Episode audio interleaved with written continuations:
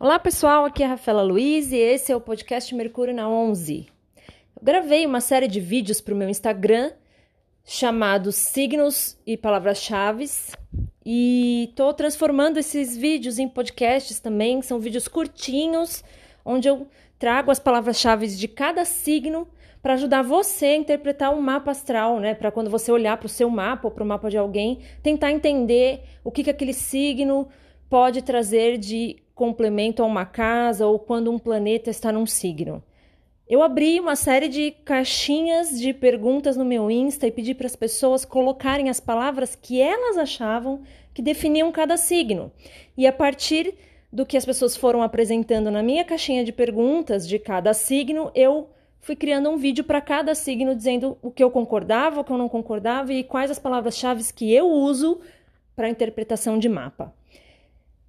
O áudio tá um pouquinho ruim. Na verdade, não é que o áudio tá ruim, tá? É, dá para ouvir claramente o que eu tô falando, mas dá para ouvir um barulho de fundo. Eu espero que vocês não se importem, porque o importante é o conteúdo e eu acho que esse conteúdo é precioso. Até mais.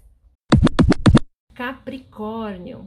Capricórnio é o nosso cardinal de terra, o impulso à estrutura e ao aterramento das coisas. Capricórnio, as palavras que vocês colocaram foram disciplina, inteligência. Uh, inteligência, eu acho que estaria mais ligada aos signos de ar, necessariamente. Mas disciplina, perseverança e tudo a longo prazo. Eu não consigo né? A Cláudia Lisboa usa, e, e, essa é uma definição que eu já tenho há algum tempo, que eu com certeza já ouvi de outras pessoas também, o escalador da montanha. É um passo de cada vez, tudo friamente calculado, né? Eu só vou subir um pouquinho aqui se eu tiver certeza que eu não vou despencar, porque se eu despencar, meu amigo, é morte. Mas eu chego lá. Então, palavras-chave para Capricórnio, sem delongas, que é, para mim é um signo muito fácil de desenvolver, é, de, de, entender, talvez porque eu tenho excesso de elemento terra. Né? Estrutura. Estrutura. Onde você tem Capricórnio, a sua busca é estruturar, planejar, realizar, mas a longo prazo, tá?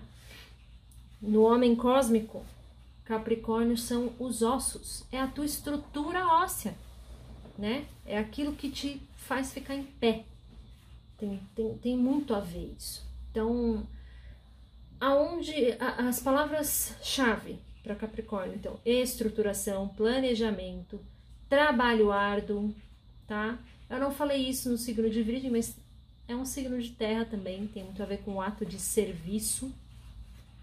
Uh, trabalho árduo, planejamento, é, estrutura,